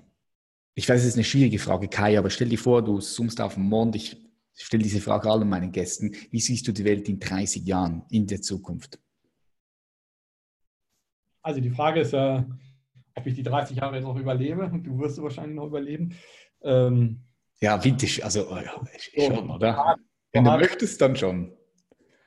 Achso, 30 Jahre. Naja, okay, ich bin, dann, bin ja nicht mehr so jung. Also ähm, was hast du für einen Jahrgang? 64, also bin 55. Easy, da, easy. 30 ja, Jahre. Easy. 80, ja, klar. Aber, aber, bei dem, also ich habe jetzt gestern äh, hier ähm, 25, ja, 25 Kilometer bergauf gefahren. Ich war so durch. Ich habe mir gedacht, ey, alter Schwede, war ich früher auch so durch? Ich meine, früher bin ich 600 Kilometer, also es ist kein Scherz, 600 Kilometer in, in 24 Stunden gefahren mit irgendwie 8000 Höhenmetern. Ja, aber das ist auch, eine, das ist auch krass. Das ist eine, eine, das ist eine das machen nicht das war auch nur ein Event. Ne? Also, aber, aber, ähm, und, aber man merkt schon, dass man natürlich so ein bisschen, ähm, also dass es einem schon schwerer fällt, so lange. Auf, auf der anderen Seite denke ich mal, ich könnte jetzt äh, mit dir ein Altersfitness-Programm äh, halt auch machen. Genau. Ja, äh, noch ein bisschen öfter zum Krafttraining, aber das, dann würde es klappen. Ähm, wie sehe ich die Welt in 30 Jahren? Ähm, also ich, ich, glaube, ich, ich glaube, dass ähm, also ich glaube ganz fest, dass bestimmte kleine Dinge die Welt viel mehr verändern, als wenn wir, also als wir denken, ja, manchmal, manchmal sind die Auslöser so minimal, dass, sie, dass wir sie übersehen würden. Und ähm, das war auch der Grund, warum ich mich damals halt mit diesem Projekt Fovea äh, beschäftigt habe. Wenn Menschen das, was wir jetzt heute zum Beispiel, äh, worüber wir ja heute äh, gesprochen haben oder worüber du ja auch deine, deine Seminare hältst, ähm, wenn sie das verinnerlichen, und ähm, ich glaube, dieser, dieser, dieser, die, das Wichtigste, was ich vielleicht heute mitgeben wollte, war, ähm, dass, dass die veränderte Wahrnehmung einfach das ist, was uns einfach weiterbringt. Haben wir einfach eine erweiterte Wahrnehmung, sind wir ganz andere Menschen. Wir sind einfach Menschen, die Empathie haben, die, ähm, die, die Gefühle und Energie äh, voranbringen können. Und wenn wir das schaffen als Gesellschaft, glaube ich, sind wir in einer 30, also in 30 Jahren könnte das äh, ja, ein wesentlich größerer Quantensprung sein als, ähm, als vielleicht die, ähm, die 60er Jahre, die dann doch auch wieder sehr viele Rückschritte hatten. Ähm, ich glaube, dass wir so die Chance haben, in 30 Jahren zu erwachen ähm, aus unserem rationalen Wahnsinn. Und ich glaube, da könnte auch so, das ist ja immer so, wenn, wenn sich etwas so verhärtet, also wir merken ja, viele Dinge stimmen in unserer Welt nicht mehr. Ne? Also Tiere werden nicht äh, vernünftig gehalten, ähm, wie wir leben. Äh, wir, wir sind aber auch ein, also wir sind auch in einer Zwangsjacke, weil wir, wenn wir Klamotten kaufen, wissen wir, ob die jetzt äh, human produziert worden sind und, und so weiter. Klar, man könnte jetzt auch nur Secondhand-Sachen kaufen. Ähm, gibt, ich habe so eine witzige Serie gesehen bei, ähm, so Mädel mit ihrem Freund, die dann in so einem Auto leben, eine Journalistin, also wirklich eine coole Sendung, ähm, die dann wirklich in so einem normalen Pkw wohnen. Äh, also nicht im Wohnmobil, ne, sondern in einem normalen Pkw. Im Wohnmobil habe ich auch schon zwei Jahre gewohnt, aber in einem normalen Pkw. Mir gedacht, nee, die spinnen doch total. Und die ist wirklich lustig, die Sendung, weil man wirklich merkt, was das plötzlich so in den Leuten verändert. Und ich glaube, darauf kommt es an. Also ich glaube, es kommt einfach darauf an, dass wir außergewöhnliche Dinge wagen, auch wenn wir da von der Gesellschaft extrem abgehalten werden, äh, dass wir einfach den Mut haben, äh, einfach so zu leben, wie wir das einfach wollen. Und ähm, dass wir einfach in 30 Jahren diesen, diesen geistigen Quantensprung gemacht haben. Also mir gelingt er auch nicht immer. Ähm, aber ich habe Momente, wo er mir gelingt. Und ich würde mir wünschen, dass dieser, diese Momente sozusagen zur, also immer, also umso älter ich werde, umso kontinuierlicher kommen und gehen sie auch. Hm. Also sind sie seltener gekommen. Heute kommen sie regelmäßiger. Dafür kommt aber dann auch so ein tiefes Loch. Und damit muss man sich auseinandersetzen. Also man muss sich immer bewusst sein, wenn man diesen Weg gehen will, dann, dann hat das auch was damit zu tun, äh, in ein tiefes Loch auch gucken zu müssen. Ne? Ähm, ja, und irgendwann steht dann vielleicht da, vielleicht ist es das, was die Buddhisten als Erleuchtung nennen, ich weiß es nicht. Äh, vielleicht haben wir irgendwann mal alle die Erleuchtung. Schön wäre es ja, ne? Ich denke, das, das wäre so für mich die, die, die Hoffnung ähm, in 30 Jahren. Vielleicht aber auch nochmal, wenn wir uns nicht verändern, in den 30 Jahren, wenn wir diesen Quantensprung nicht schaffen, nämlich zu verstehen, dass wir, dass es nichts Wichtigeres gibt als zum Beispiel Ruhe. Deswegen bin ich hier auch zum Beispiel nach Zypern gezogen. Also ich nehme mir meine Ruhe, zum Beispiel, wenn ich joggen gehe, niemals mit Kopfhörern. Wenn ich Rad fahre, niemals mit Kopfhörern. Handy aus. Vier Stunden will ich von niemandem was hören. Dann kann mich abends anrufen oder sonst. Also wirklich Auszeiten nehmen. Äh, vielleicht auch tagelang. Also ich habe auch schon äh, Wanderungen gemacht, wo ich dann einfach äh, zwei Wochen weg war. Wir nehmen uns viel zu wichtig. Ja. Also manchmal ist es einfach wichtig, keine Kommunikation, mit keinem reden und dann merkt man erstmal, wie schwer das ist, mit keinem zu reden. Nicht, nicht, nicht ständig auf dieses ähm, blöde Ding zu gucken. Und da kommen wir jetzt einfach zu dem Thema, was passiert, wenn wir nicht diesen, diesen Wahrnehmungssprung schaffen. Dann werden wir uns, glaube ich, selber abschaffen, indem wir ähm, ja, wir gehen ja immer davon aus, dass eine Weiterentwicklung biologisch sein muss. Aber wer sagt denn, dass eine Weiterentwicklung nicht einfach so sein kann, dass äh, wir, wir sagen ja, wir, wir unterschätzen ja, dass Materie ist Materie. Ob die nun aus Fleisch oder aus Metall besteht. Vielleicht haben ja. wir sozusagen unsere Nachfahren geschaffen. Vielleicht ja. sind wir sozusagen die, diejenigen, die uns selber abgeschafft haben. Wäre ja eigentlich auch ein lustiger Gedanke, ne, über den man mal nachdenken sollte. Also ich glaube, ich glaube, dass wir da extrem aufpassen müssen. Und ich glaube, und, und das ist der Riesenunterschied. Und das ist noch mehr eigentlich auch eine Begründung, warum wir diesen Schritt wagen und, und auch, auch machen sollten, uns nämlich unserer Genialität, unserer Fähigkeiten und unserer Einzigartigkeit äh, bewusst zu werden, ist, indem wir, wenn wir nämlich diesen Schritt machen im, im Geistigen, dann ähm, kann uns ein Computer niemals einholen. Also ist, ist meine Meinung. Ja? Weil wir dann sozusagen aus dem globalen Bewusstsein sozusagen uns äh, ähm, vereinigen können. Also ich würde das mal so beschreiben, ähm, ich habe hier so eine Flasche und ähm, also man muss sich vorstellen, obendrauf ist ein Korken und ähm, ja, die Flasche ist sozusagen, ähm, der Korken ist das, das rationale Bewusstsein und das, was wir denken, was wir sind als unser Ego. Und der, der ganze Inhalt der Flasche, die könnte unendlich groß sein. Das ist das intuitive Bewusstsein. Also so könnte man im Grunde unser, unser Potenzial beschreiben. Also unser Potenzial ist, ist im Grunde genommen unendlich, äh, wenn wir dem, den, den Zugang zu diesem intuitiven Bewusstsein einfach haben. Und ja, und das ist, ja, da habe ich äh, kleine Momente vielleicht schon gehabt und ich hoffe, dass ich dann noch viele Momente habe in meinem Leben, um da an diesen, an diesen tollen Inhalt zu kommen. Richtig schön gesagt. Ähm, ja, ich sehe auch, es kann natürlich in ganz viele verschiedene Richtungen gehen und 30 Jahre ist schon eine lange Zeit. Ich denke, da ist schon sehr vieles möglich. denke, da ist super viel möglich. Und was du gesagt hast, auch nochmal, da möchte ich vielleicht noch kurz den Loop aufmachen zu Materie, Materie, Maschine und Mensch. Ich denke, das wird eine unglaubliche interessante Geschichte, wie das, wie das, wie das ausgehen wird, weil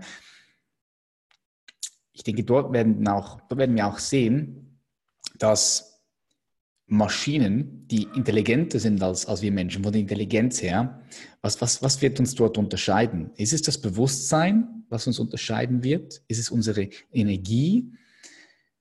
Ich denke, das wird entscheidend sein, auch für die Erforschung des Bewusstseins, weil man erforscht ja momentan auch sehr viel in Bezug auf Bewusstsein. Und es gibt ja immer noch so diese zwei Fraktionen, die sagen, Materie ist Materie. Ist Materie. Die eine Fraktion sagt, Materie wird, äh, entsteht durch, durch Bewusstsein. Und ich denke, spätestens, spätestens, wenn wir intelligente Maschinen hier haben, die vom Intellekt her vielleicht intelligenter sind, dort wird man sehen, in, in welche Richtung es geht. Also ich würde da vielleicht nochmal so eine Sache, also eine Frage in den Raum werfen, also die, die, die mich immer um, umtreibt. Und ähm, wenn man viel auch ähm, alternative Fernsehsachen sieht und, und sich über den 11. September und über viele Dinge auch einen Gedanken machen muss, weil das ist, denke ich mal, ähm, für einen offenen Blick einfach auch wichtig. Das heißt nicht, dass ich jetzt ähm, ein Verschwörungstheoretiker bin, aber es ist einfach wichtig, als Mensch immer aufmerksam zu sein und einfach zu gucken und auch zu hinterfragen ähm, und nicht einfach etwas als gegeben hinnehmen. Und ähm, dann frage ich mich, wo oder wann fing diese Manipulation der Gesellschaft an? Und ähm, ich glaube ganz einfach, ähm, dass wir ein, eine ähm, dass wir eine extrem manipulierte Gesellschaft sind ähm, und dass das über Jahrtausende äh, sozusagen auch eine initiierte Geschichte ist von wenigen, ähm, um uns natürlich auch sozusagen an, an, an kurzer Leine halten zu können. Also ich gebe da mal ein Beispiel. Wenn man, es gibt so Studien, dass also Kinder, wenn sie drei Jahre alt sind, alle genial, also, also praktisch alle hochbegabt sind. Mhm. Und ähm, es ist dann sozusagen ähm, äh, in, im Laufe der, der Zeit, verlieren wir das. Und ähm, ich frage mich, wie kann man etwas verlieren, was man hatte? Das geht doch gar nicht. Ja, also das ist eigentlich eine ganz logische Konsequenz und ähm, dass, dass man das eigentlich nicht verlieren kann. Und ich habe ganz oft und ähm, dadurch, dass ich, äh, wie gesagt, als, als Kind extrem schwer krank war, ähm, äh, hatte ich, ähm, also das ging halt über fünf Jahre oder eigentlich fast um, um äh, ja, acht Jahre, ähm, wo ich eigentlich immer mit um Leben und Tod äh, gekämpft habe. Und ähm, wenn man diesen Moment mitgemacht hat, dann, dann, ist dieses, dann ist dieses Bewusstsein, dass wir diese Energie haben, umgekehrt. Also man, man bewahrt sich die länger. Ähm, und ich habe gemerkt, umso älter ich werde, umso rationaler werde ich. Also praktisch der Einfluss der Gesellschaft. Also mhm. zum Beispiel gibt es ja so entscheidende Punkte. Also wenn man aus der Schule kommt und dann eine Lehre macht oder anfängt zu studieren, äh, dann irgendwie, ob man, wenn man eine Familie gründet oder auch nicht, ähm, gibt es immer wieder so Eckpunkte, wo einen die Gesellschaft sozusagen vereinnahmen will. Ne? Wo man dann sozusagen, ähm, also sobald du ein Kind hast, hast du natürlich ähm, Schulsystem in das System äh, äh, dich zu integrieren. Also durch, schon alleine durch viele Verpflichtungen, durch Schulpflicht, ja. dass du nicht mehr einfach sagen kannst, okay, heute packe ich mein Auto und fahre um die Welt. Ist man, da, da, verändert sich schon extrem viel. Und ähm, diese Vereinnahmung der Gesellschaft findet auch nicht nur von, von oben statt, sondern die findet durch uns sehr, also durch uns gemeinsam statt. Du hast so zu sein, du hast so zu sein, sozusagen. Also wir sind sozusagen auch unser, unser, unser Wärter der, unser Gefängniswärter, der sozusagen, äh, wo jeder auf den anderen aufpasst, weil sobald jemand aus dieser Reihe springt, ähm, bist du sozusagen Sonderling und, und äh, dann ermahnen dich die Leute, hey, du musst wieder sozusagen zu uns zurückkommen. Ähm, das habe ich sehr, sehr oft erlebt und ähm, dadurch, dass das bei mir so ein bisschen umgekehrt äh, passiert ist, durch meine Lebensgeschichte, ähm, merke ich jetzt, umso älter ich werde, wie, was für einen starken Einfluss das auf mich hat. Ne, jetzt kommt man irgendwie 55, kann man mit 65 noch guter Fotograf sein? Ist man dann, können dann noch die jungen Mädels da vor einem rumhüpfen, genauso wie äh, als, als 25-Jähriger oder 30-Jähriger? Das sind alles so Fragen, die man sich natürlich stellt. Und da ertappe ich mich selber auch. Und das, glaube ich, ist so dieser, dieser Quälgeist in unserem Kopf, den wir eigentlich alle abschaffen sollten. Ähm, der, der sozusagen uns oftmals ein, ein Bein stellt, äh, indem wir sozusagen uns selber minimieren durch diesen Quälgeist, ne? indem wir sozusagen, das ist ja das purste Rationale, der sozusagen ähm, gibt uns immer die, die, die ganzen Fragen auf, äh, lässt uns zweifeln und so weiter. Die Intuition kennt ja keinen Zweifel. Hm. Intuition können wir wie Größenwahn be beschreiben. Ja, das ist ein guter Vergleich, ja. Ja, Genau, und, und wenn man dann nochmal über, über zwei Systeme redet, also ist, deswegen ist ja auch so wichtig, wenn jemand zu intuitiv ist, dann hat das auch was mit Wahnsinn zu tun, ohne Frage. Es gibt genug Leute, die, die großartige Ideen haben und über die großartigen Ideen dann auch gestolpert sind. Das, also ich will auch überhaupt nicht sagen, dass das Rationale nicht wichtig ist, sondern äh, es geht darum, ein Gleichgewicht zu schaffen. Hm, die Balance. Genau, und wenn ich jetzt mir einfach die Frage stelle, wer wollte uns denn oder wer will uns denn manipulieren? ähm, dann stelle ich mir dazu noch die Frage, okay, wenn ich jetzt so viel Geld hätte, dass ich Angst haben muss, dass mir die Gesellschaft irgendwann ähm, auf die Schliche kommt und, und, einfach versteht, dass das einfach unfair ist und dass mein Geld sozusagen Politik und alles äh, manipuliert, dann, dann hole ich mir doch die besten äh, Analytiker und, und besten äh, Psychologen, um einfach zu gucken, wie funktionieren Menschen. Das ist doch das Normalste der Welt. Also ich, wo kann ich mich am besten mit protektieren? Vor, vor, vor 300, 400 Jahren waren es noch äh, irgendwelche äh, Quälereien und, und okay, das haben wir jetzt ein bisschen überwunden, aber jetzt heute würde ich äh, mir einfach die besten Strategen suchen und die besten Analytiker und, und, Psychologen. Und das passiert ja in der Politik.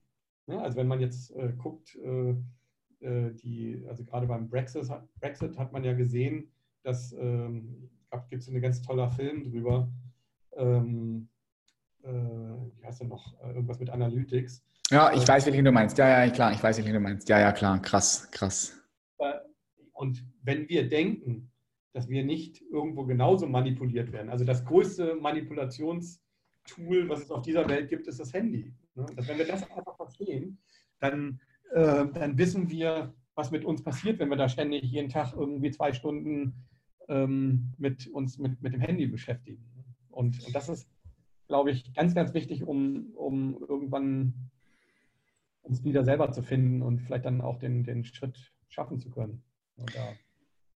Ja, ich finde es ein super spannender Loop, den du da aufgemacht hast. Da könnten wir jetzt noch sicher ganz lange weitersprechen. Ich bin mir immer noch unsicher für mich selbst, ob es bewusst diese Manipulationen gibt. Also mit bewusst meine ich, ob es wirklich eine Gruppe von Menschen gibt, die absichtlich aus dem Bösen heraus, okay, aus dem Bösen heraus handeln. Das ist.